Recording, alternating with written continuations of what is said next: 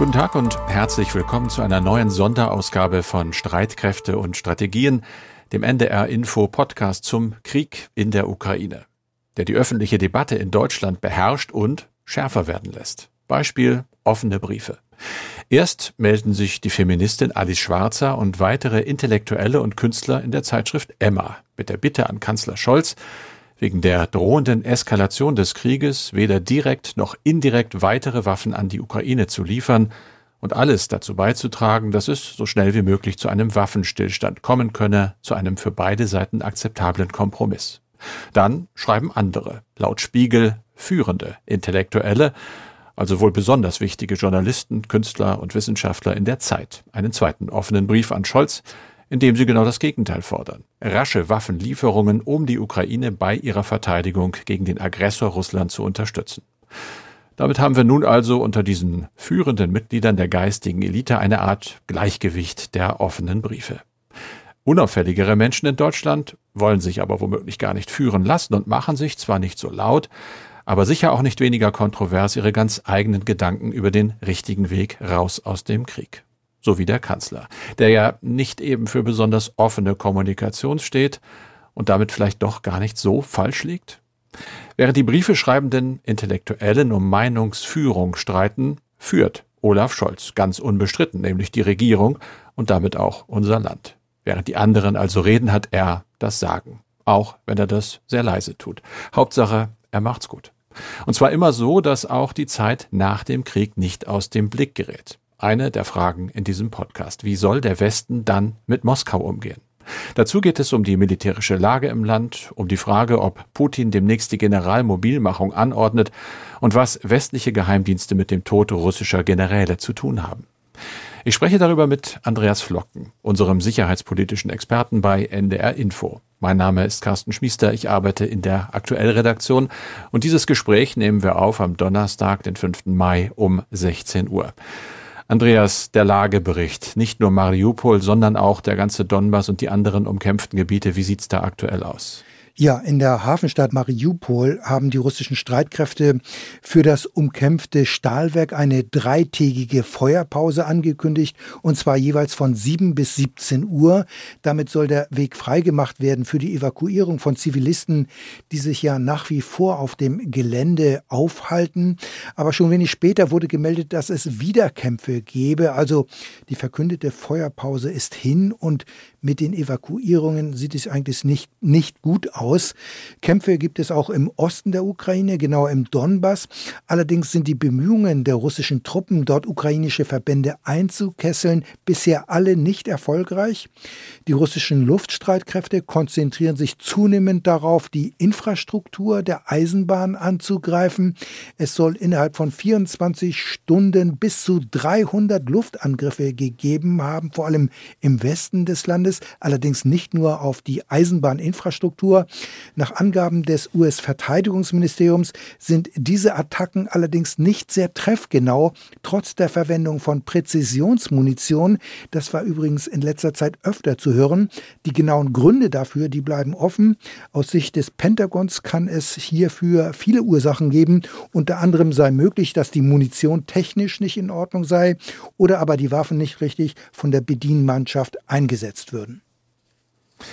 Es kommt ja bald der 9. Mai. Es ist nicht mehr lange hin. Dann wird in Russland traditionell ja der Sieg über Nazi-Deutschland am Ende des Zweiten Weltkrieges gefeiert. Es gibt aber mittlerweile seit Tagen auch immer wieder ja, Meldungen, Gerüchte, Putin könne die Generalmobilmachung an dem Tag anordnen. Was ist da dran?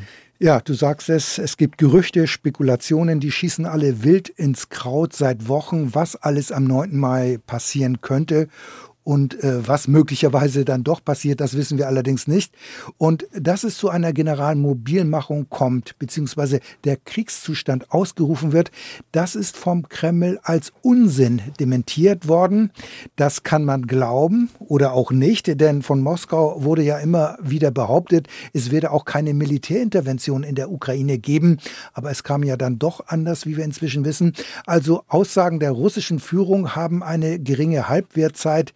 Die Glaubwürdigkeit ist dahin, aber klar ist, der 9. Mai ist jedes Jahr ein ganz wichtiges Datum für Russland, denn an dem Tag wird ja an die Kapitulation von Hitler Deutschland und an das Ende des Zweiten Weltkrieges in Europa erinnert. In diesem Krieg hat die damalige Sowjetunion ja mehr als 20 Millionen Menschen verloren und der Tag hat für Russland eine hohe Symbolkraft. Es gibt daher immer eine große Militärparade auf dem Roten Platz, ähm, die von der Kremlführung dann auch abgenommen wird. Dort werden dann in der Regel die neuesten Waffensysteme aufgefahren. Also die Parade ist immer auch eine Machtdemonstration, eine Demonstration der Stärke. Und Putin hat ja für seinen Ukraine-Feldzug immer wieder den Begriff Entnazifizierung in den Mund genommen. Für ihn regieren in Kiew Nazis. Insofern gibt es diesmal sogar einen Bezug zur Ukraine. Und diesen Bezug wird er vermutlich in einer Rede am 9. Mai auch herstellen und unterstreichen. Ob es aber gleich auch eine Generalmobilmachung ähm, geben wird, ob diese angekündigt wird, das halte ich allerdings für eher unwahrscheinlich. Allerdings hören wir und reden in diesem Podcast oft darüber, dass Moskau in dem Krieg in der Ukraine doch hohe Verluste hat, also große Personalprobleme. Und wenn man das beachtet, dann würde doch eine Generalmobilmachung zumindest erstmal Sinn machen. Carsten, das ist unbestritten so, dass die Verluste der russischen Streitkräfte immens sind. Es gibt äh, große Probleme, die Verbände, wie die Militärs sagen, aufzufüllen oder aufzufrischen. Aber eine Generalmobilmachung würde normalerweise die Ausrufung des Kriegszustandes voraussetzen oder die würde normalerweise vorausgehen. Und das wäre ein enormer Schritt, eine ziemliche Eskalation. Denn bisher wird der russischen ähm, Bevölkerung der Ukraine-Krieg ja noch als eine militärische Spezialoperation verkauft. Die Masse der Bevölkerung nimmt das dem Kreml offenbar auch so ab, so zumindest unser Eindruck. Zwar schlagen die staatlich gesteuerten Medien in den letzten Tagen gegenüber dem Westen härtere Töne an mit Blick auf die Sanktionen, die ja zum Teil auch als eine Art Kriegserklärung aufgefasst werden aus Moskauer Sicht, weil der Westen damit Russland ruinieren und zerstören wolle, so ja die Behauptung. Aber ich denke, für die Bevölkerung käme die Ausrufung des Kriegszustandes trotzdem vollkommen überraschend und die Glaubwürdigkeit des Kremls wäre nach innen ziemlich mindestens angekratzt. Und eine Generalmobilmachung könnte dann auch für die Wirtschaft negative Folgen haben. Es würden dann ja viele Männer eingezogen. Und gleichzeitig bleibt aber die Frage, ob dadurch wirklich das Personalproblem der Streitkräfte in der Ukraine dadurch wirklich gelöst werden könnte. Denn auf dem Papier gibt es zwar rund zwei Millionen Reservisten, aber die kommen aus diversen Teilstreitkräften und Truppengattungen, wie zum Beispiel den strategischen Raketentruppen. Das heißt, viele Reservisten könnte man nicht von heute auf morgen in der Ukraine einsetzen, auch weil sie möglicherweise schon jahrelang nicht mehr mit den Landstreitkräften irgendwas äh, zu tun hatten. Außerdem können bestimmte Reservisten auch unabhängig von einer Generalmobilisierung äh, bereits heute einberufen werden. Militärexperten sagen auch, das werde zum Teil ja auch schon gemacht und das gilt auch für die Wehrpflichtigen. Offiziell sind die in der Ukraine nicht im Einsatz, aber die Praxis sieht wohl anders aus, wie wir hören. Und von daher bin ich mir nicht so sicher, dass es eine Generalmobilmachung geben wird. Nur mal angenommen das, auch wenn es unwahrscheinlich ist. Was hätte das denn für uns im Westen für Auswirkungen? Ja, also in der Praxis würde ich erstmal sagen, hat es keine Auswirkungen, denn mhm. es ist ja auch nicht zu erwarten, dass Russland gleich der NATO den Krieg erklärt. Denkbar ist aber, dass der Kreml am 9. Mai erklärt, dass die Volksrepubliken Luhansk und Donetsk quasi annektiert werden und damit Teil Russlands werden. Es gibt ja die Spekulation, dass hierüber Scheinabstimmungen geplant sind. Und wenn es zu einer Annexion des Donbass wirklich kommen sollte, dann könnte Russland ukrainische Angriffe, Angriffe auf den Donbass als Angriff auf sein Staatsgebiet ansehen. Und der Ton zwischen Kiew und Moskau würde dann noch sichtbar rauer werden. Und eine Annexion, das muss man auch sehen, würde dann zudem eine politische Lösung noch viel schwieriger machen. Carsten, wir haben in diesem Podcast schon mehrfach darüber gesprochen, dass bisher ungewöhnlich viele russische Kommandeure im Krieg getötet worden sind, hohe Offiziere, auch Generäle. Es gibt Berichte unter anderem des US-Senders NBC, nach denen ukrainische Truppen deren Aufenthaltsorte genau gekannt hätten, auch aufgrund von US-Geheimdiensterkenntnissen. Und das wird nun in einem weiteren Bericht der New York Times bestätigt und noch genauer geschildert. Du hast diesen Bericht gelesen. Was steht denn dort drin? Da beruft sich die New York Times auf ukrainische Beamte, die werden nicht namentlich genannt und auch äh, wird immer wieder erwähnt, dass die eigentlich mit ihren Angaben sehr zurückhaltend seien, nicht immer sehr präzise, wie auch zum Beispiel was die Zahl der getöteten Generäle angeht. Da ist von ungefähr zwölf die Rede, mehr aber nicht.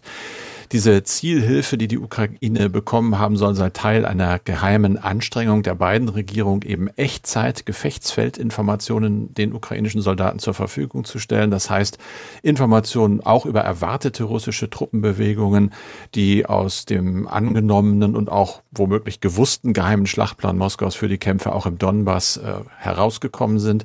Also ziemlich präzise Informationen in einem Umfang, den es bislang so wohl noch nicht gegeben hat. Da ging es unter anderem anderem um genaue Koordinaten von Hauptquartieren der russischen Militärs, die sich ganz oft natürlich verändern. Deshalb auch wichtig, eben zeitnah dabei zu sein, damit dann Artillerieangriffe sehr gezielt ausgeführt werden können, bei denen auch russische Offiziere getötet worden sind. Das wird natürlich bestätigt. Die US-Regierung, so die Zeitung, habe eigentlich versucht, möglichst viele dieser Informationen geheim zu halten, eben aus Angst, dass Moskau das als Eskalation sehen könnte. John Kirby, das ist der Sprecher des Pentagon, des Verteidigungsministeriums, hat erklärt, laut Zeitung, dass man nicht über die Einzelheiten sprechen werde. Allerdings hat er schon gesagt, dass die USA der Ukraine Informationen zur Verfügung stellten, die sie zur Selbstverteidigung nutzen könnten. Eine andere Sprecherin, Adrienne Watson, Sprecherin des Nationalen Sicherheitsrates, hat erklärt, man habe aber niemals die Absicht gehabt, ganz konkret äh, russische Generäle mit diesen Informationen quasi ja töten zu lassen.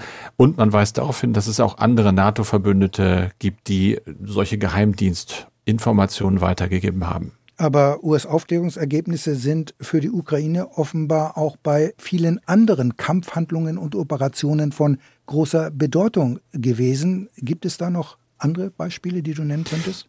Ja, es gibt den, den Hostomel-Flughafen in der Nähe von Kiew, der wird dann immer wieder genannt. Dort, äh, da begann ja praktisch alles. Zu Beginn gleich der russischen Invasion am 24. Februar habe man der ukrainischen Seite schon verwertbare Informationen geliefert über den bevorstehenden Angriff.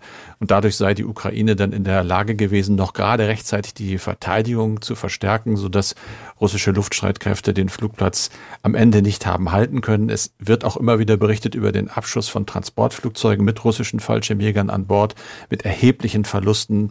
Das geht womöglich auch auf diese Informationen zurück. Carsten, die Frage ist ja immer, wie weit darf die Unterstützung gehen? Wann ist die rote Linie überschritten? Und diese Frage stellt sich doch auch für die Weitergabe von Aufklärungsergebnissen, oder? Absolut, ja, und wird sehr kontrovers diskutiert. In der Zeitung, in dem Artikel steht drin, dass das Teilen äh, schon noch als sichere Form der Hilfe gilt. Also da wird man nicht Kriegspartei, zumal es ja unsichtbar oder gut zu leugnen sei. Das ist natürlich jetzt, steht auf etwas dünneren Beinen. Ich habe mir nochmal das Märzgutachten der wissenschaftlichen Dienste des Bundestages dazu durchgelesen. Da ging es ja um Rechtsfragen der militärischen Unterstützung. Und dort heißt es, dass die Weitergabe von Geheimdienstinformationen und auch von Informationen durch Luftaufklärung etwa äh, durch AWACS-Flieger der NATO aus dem NATO-Luftraum an der Grenze zur Ukraine schon sich in Grauzonen bewege. In diesem Gutachten wird der Bochumer Völkerrechtler Pierre Thielberge aus einem Interview der Neuen Züricher Zeitung zitiert und der sagt, das kann man nachvollziehen, je substanzieller die Unterstützung werde und je abhängiger die unterstützte Partei sei, desto näher komme man einer roten Linie. Aber der Nachweis ist halt unglaublich schwer. Carsten, ähm, wie lange der Krieg in der Ukraine noch andauern wird, das ist unklar. Doch irgendwann wird auch dieser Krieg enden, ob in wenigen Monaten oder möglicherweise erst nach mehreren Jahren. Dann stellt sich die Frage, wie soll der Westen, wie sollen die Mitgliedstaaten von NATO und EU dann mit Russland umgehen? Und mit dieser Frage hat sich unsere Kollegin Julia Weigelt beschäftigt und sie hat Experten gefragt. Sie hat wirklich, ja, viele Leute gesprochen. Sehr, sehr interessant. Sie hat unter anderem geredet mit dem Osteuropa- und Russland-Experten Stefan Meister von der Deutschen Gesellschaft für Auswärtige Politik. Und der warnt vor einer allzu rigiden Isolation Russlands. Man sollte Russland nicht zu stark schwächen, nicht so stark, dass es Dinge tut, die es sonst vielleicht nicht tun würde. Da geht es sicher auch um den Einsatz taktischer Atomwaffen. Das haben wir hier ja schon öfter besprochen. Meister hält es zum Beispiel für einen Fehler, etwa im Bildungs- oder Kulturbereich jede Kooperation einfach einzustellen, denn eine Veränderung müsse aus Russland selbst herauskommen und dafür brauche es zumindest Dialogbereitschaft. Und eine Veränderung sei nötig, das sagt Meister, vor allem natürlich bei der politischen Führung des Landes. Ich sage das ja das erste Mal in meiner Karriere, sozusagen in meinem Leben, dass ich sagen würde, ohne Machtwechsel äh, wird es keine Veränderung geben. Also ich glaube, Putin als Person ist tatsächlich ein, ein Problem. Und dieser ganze Krieg ist letztlich in Putins Kopf geplant worden und ist dann so ausgeführt worden. Und deswegen ist er auch so schief gelaufen. Das heißt jetzt noch lange nicht, dass wir jetzt systematische Regimewechsel betreiben sollten. Da muss ja auch dann eine Basis dafür da sein, dass es danach besser wird. Ja, es kann ja auch danach Chaos geben mit einer äh, Atommacht. In der Hinsicht ist das natürlich auch ein gewisses Risiko. Aber man muss ganz klar sagen, mit Putin wird es keine Verbesserung geben für die europäische Sicherheit. Und nur ohne Putin besteht zumindest die Chance, dass es eine Verbesserung geben wird. Also keine Aussicht auf eine nachhaltige Zusammenarbeit zwischen Russland und dem Westen, solange Putin an der Macht bleibt, sagt Meister. Er ist aber zugleich gegen eine reine Eindämmungspolitik. Wie soll denn seiner Meinung nach eine Zusammenarbeit aussehen? Also da hat er die Idee, dass man enger zusammenarbeiten könnte mit der russischen Diaspora, wie er sagt, also mit Menschen, die das Land verlassen haben und jetzt woanders leben. Die seien nämlich eine sehr, sehr wichtige Ressource, um Russland besser zu verstehen, aber eben auch, um mit Russland wieder in Kontakt zu kommen, um zu kommunizieren. Naja, aber bei diesem Ansatz bleibt doch die Frage der Beziehung zur russischen Regierung völlig offen. Aber darum geht es doch letztlich auch. Ja, Meister schätzt die Lage wirklich als hoffnungslos ein. Das stimmt, dass der Westen mit der derzeitigen Regierung unter Putin zu keinem nachhaltigen Frieden kommen kann. Davon ist er überzeugt. Russland sei eben nicht bereit zu Kompromissen oder auch nur zur Zusammenarbeit, sondern wolle weitere Gebiete erobern. Deswegen müsse man sich schon auf einen Dauerkonflikt einstellen und währenddessen aber eine Doppelstrategie weiterfahren, nämlich einerseits Abschränkung mit handlungsfähigen Armeen, die Hoffnung, wenn Russland bei einem Angriff mit hohen Verlusten rechnen muss, dann überlegt es sich das vielleicht nochmal. Andererseits müsse es aber Gesprächskanäle geben für mögliche Annäherungen, die müssten offen bleiben, aber ja, eine wirkliche konstruktive Zusammenarbeit sei eben nur mit einer Regierung ohne Putin möglich und äh, eben dann mit der russischen Diaspora im Moment.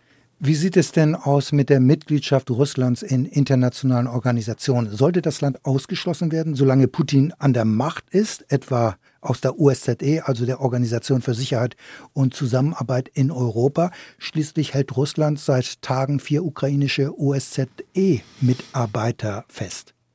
Ja, das stimmt, die sind entführt worden. Das ist richtig, aber während sich Meister einen solchen Ausschluss bei manchen Organisationen tatsächlich vorstellen kann, findet er das bei der OSZE nun gerade nicht stimmig, weil sie dann als kollektive Sicherheitsorganisation keinen Sinn mehr hätte, sagt er. Stattdessen könnte man Russlands Mitgliedschaft zum Beispiel aussetzen, um Druck auszuüben. Er warnt allerdings vor großen Erwartungen. In den nächsten Jahren, das haben wir schon gesagt, rechnet er halt mit einem Dauerkonflikt. Es gibt aber auch noch andere Ansätze und Überlegungen, wie man mit Russland nach dem Krieg umgehen sollte. Julia hat ja auch noch mit weiteren Leuten gesprochen. Das hat sie getan, zum Beispiel mit der Friedensforscherin Martina Fischer, die ist Referentin bei Brot für die Welt und fordert die NATO-Mitgliedstaaten und Russland dazu auf, die OSZE gemeinsam weiterzuentwickeln, mit dem Ziel einer überprüfbaren Konvention über das Verbot unkonventioneller und irregulärer Kriege zum Beispiel. Damit ist die Unterstützung von Rebellen etwa in Drittstaaten gemeint, mediale Einflussnahme und Cyberattacken. Sicherheit dürfe sich eben nicht nur an militärischer Logik, sondern müsse sich an den Bedürfnissen der Menschen orientieren, sagt sie. Eine solche Struktur sollte weder von Russland diktiert noch von den Vereinigten Staaten dominiert werden, sondern eine völlig neue, nämlich eine europäische Ausrichtung haben. Und dafür sei gerade die OSZE die beste Organisation, anstatt Militärbündnisse auszuweiten und mehr Geld für Rüstung auszugeben, das dann bei der Bewältigung von Pandemien oder Klimakrisen oder dem Artensterben eben fehlt. Ja, aber momentan ist ja das Gegenteil der Fall. Das Bedürfnis nach Sicherheit ist durch den Angriff auf die Ukraine erheblich größer geworden. Deutschland legt ja ein 100 Milliarden Euro Sondervermögen für die Bundeswehr auf und Schweden und Finnland streben in die NATO. Genau richtig. Julia hat außerdem noch eine Einschätzung von Sabine Fischer recherchiert. Die arbeitet bei der Stiftung Wissenschaft und Politik und geht davon aus, dass das russische Regime mit jedem Tag, den der Krieg dauert, mehr unter Druck gerät. Schon jetzt könne Putin nur mit Gewalt und mit Propaganda eben Stabilität herstellen. Da schwingt natürlich die Hoffnung mit, dass die russische Bevölkerung sich dem irgendwann mal widersetzt. Vor allem Menschen, die Söhne im Krieg verloren haben oder die unter den Sanktionen leiden. Inwieweit das aber tatsächlich passiert, das bleibt abzuwarten. Das Interview mit Stefan Meister sowie weiterführende Links stehen auf unserer Homepage unter ndr.de-streitkräfte. Patriarch Kyrill ist das Oberhaupt der russischen orthodoxen Kirche, aber er ist offenbar nicht gerade ein Mann des Friedens. Im Gegenteil, er verteidigt den Krieg in der Ukraine und er hat damit seinen Ruf als Putins Patriarch gefestigt. Die EU will das Oberhaupt der russisch-orthodoxen Kirche jetzt auf die Sanktionsliste setzen. Carsten, unsere Kollegin Christina Nagel hat ihn bei NDR Info porträtiert. Du hast das Porträt gehört. Wie fest steht Kyrill denn an der Seite des Kreml? Also so richtig fest. Das hört man bei Christina Nagel. Man liest es mittlerweile auch. Es wird viel berichtet über diesen 75-Jährigen. Der passt, da passt die berühmte erste Seite vielleicht der Pravda nicht mehr dazwischen. Er, Kyrill tut nichts anderes eigentlich als den Angriff Russlands auf die Ukraine auch religiös zu legitimieren. Er spricht von einem metaphysischen Kampf des Guten gegen das Böse. Er behauptet natürlich, dass der böse Westen mit seinen, wie er sagt, verkommenen Werten, also mit Liberalität und Säkularität, die traditionelle Welt der Russen und ihre Kirche angreife. Und das ist nicht das erste Mal, dass er das macht. Er macht das schon relativ lange. Schon als Außenbeauftragter der russischen Kirche hat er bei jeder Gelegenheit die postmoderne Beliebigkeit der westlichen Gesellschaften angeprangert. Er nennt Beispiele, verteufelt die Sterbehilfe, regt sich natürlich über gleichgeschlechtliche Ehen oder Abtreibungen auf. Gläubige Menschen können nach seiner Meinung nicht gleichzeitig den Wert der Familie und die Zulässigkeit homosexueller Beziehungen anerkennen. Er hat zum Beispiel gesagt, einer der Gründe, weshalb Russen jetzt in der Ukraine kämpfen, sei Menschen in der Ostukraine vor schwulen Paraden zu schützen. Also das klingt auch nach einem Mann, der nun wirklich nicht bereit ist, umzudenken, der mittlerweile übrigens auch den Konflikt mit Rom sucht.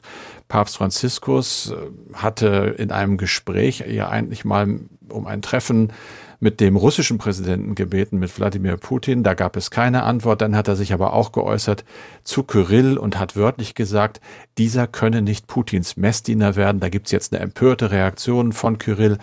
Der Papst habe sich im Ton vergriffen, heißt es, und habe damit das Verhältnis der beiden Kirchen schwer belastet. Andreas, wir kommen zu den E-Mails, zu Fragen, die uns gestellt werden, unter anderem von Jan Oystergerling.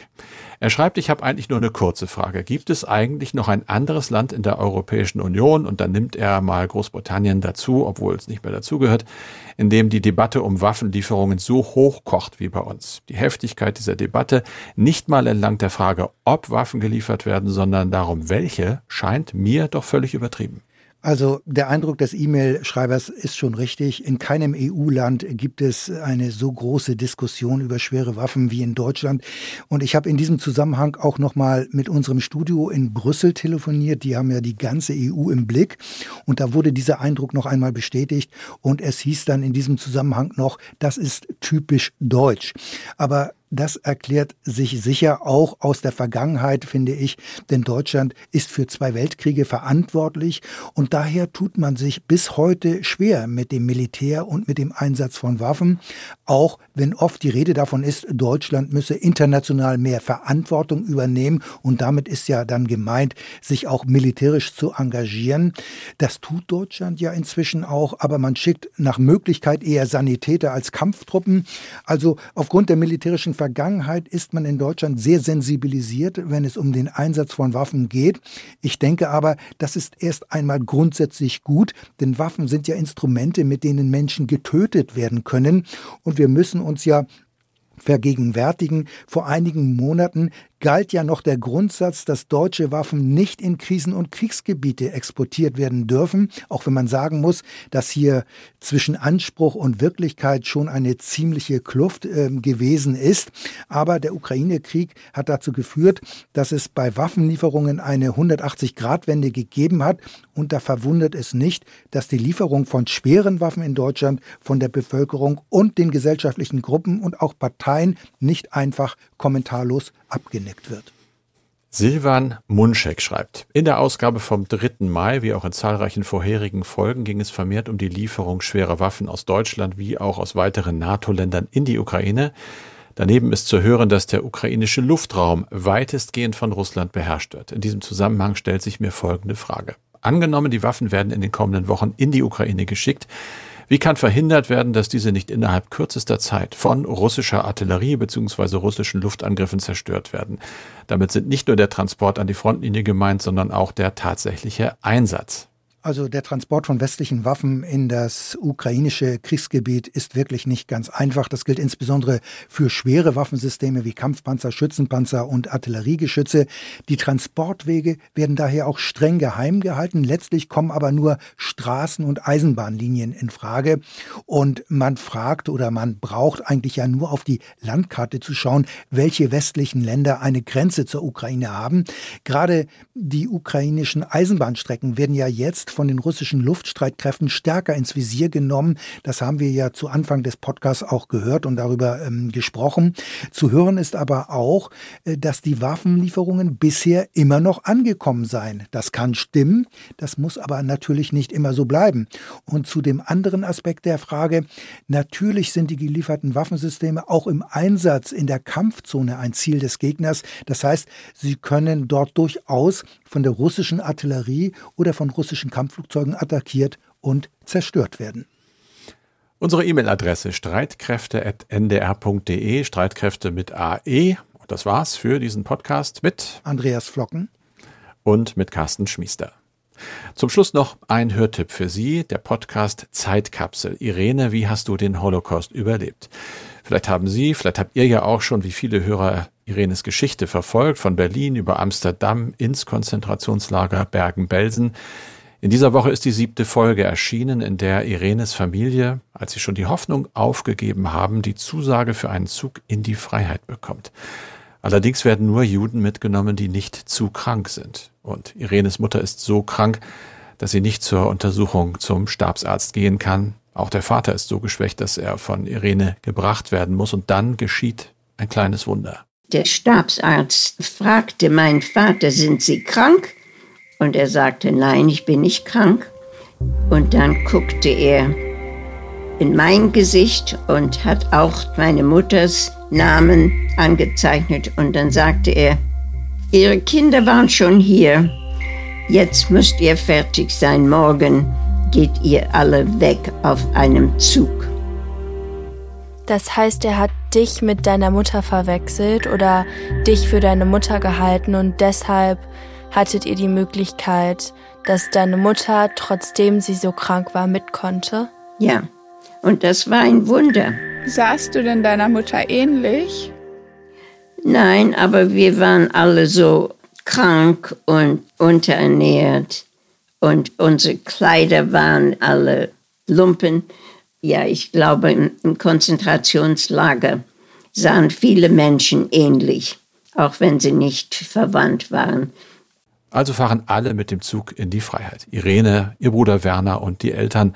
Aber in der Schweiz ankommen werden tragischerweise nur drei von ihnen.